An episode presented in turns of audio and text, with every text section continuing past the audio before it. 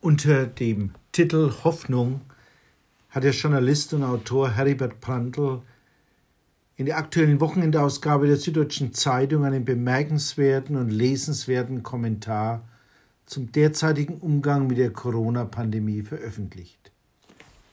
Prantl vergleicht dabei unsere derzeitige Situation mit der des Noah in der Arche während der Sintflut. Noah war, so berichtet uns die Bibel, mit seiner Familie und den Tieren eingepfercht im Innern eines schwankenden Schiffes. Sicher keine sehr komfortable und schöne Situation.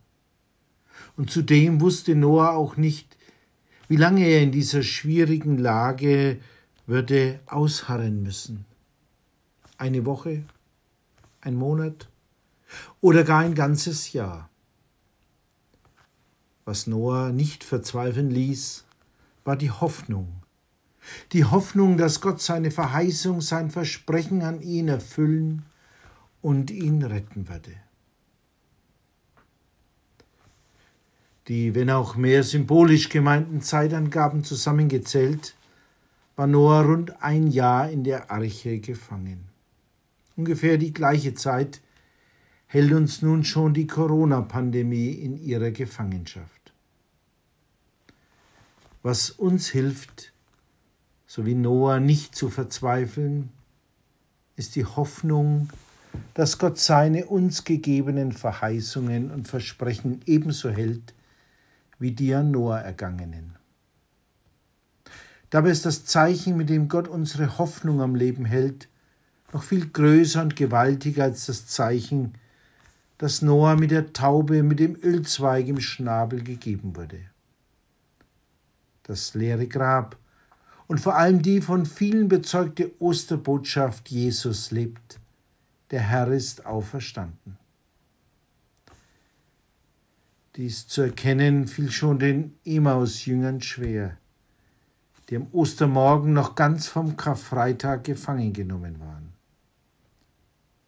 Zum Glück hat der Auferstandene ihnen die Augen geöffnet, dass auch wir einen Augenöffner brauchen, fasst die Autorin vieler geistlicher Bücher Andrea Schwarz in ein modernes Gedicht. Manchmal sind wir mit Blindheit geschlagen. Und dann brauchen wir einen, der uns die Augen öffnet, der zu uns kommt, der unsere Wege mitgeht, der unser Leben mitlebt der Mensch wird, der unser Dunkel nicht fürchtet, der in die Abgründe mit hineingeht, der uns schützt und birgt, um uns den Himmel zu öffnen, zum neuen Leben zu rufen, die Ewigkeit möglich zu machen. Die Zeit zu erkennen ist da. Dieses Erkennen, mehr noch das Erfahren, dass da einer, dass der lebendige Gott mit uns geht, durch die Karwoche und durch alles Leid, das auf unserem Weg liegen mag, das wünsche ich uns allen. Ihr Rainer Redlingshöfer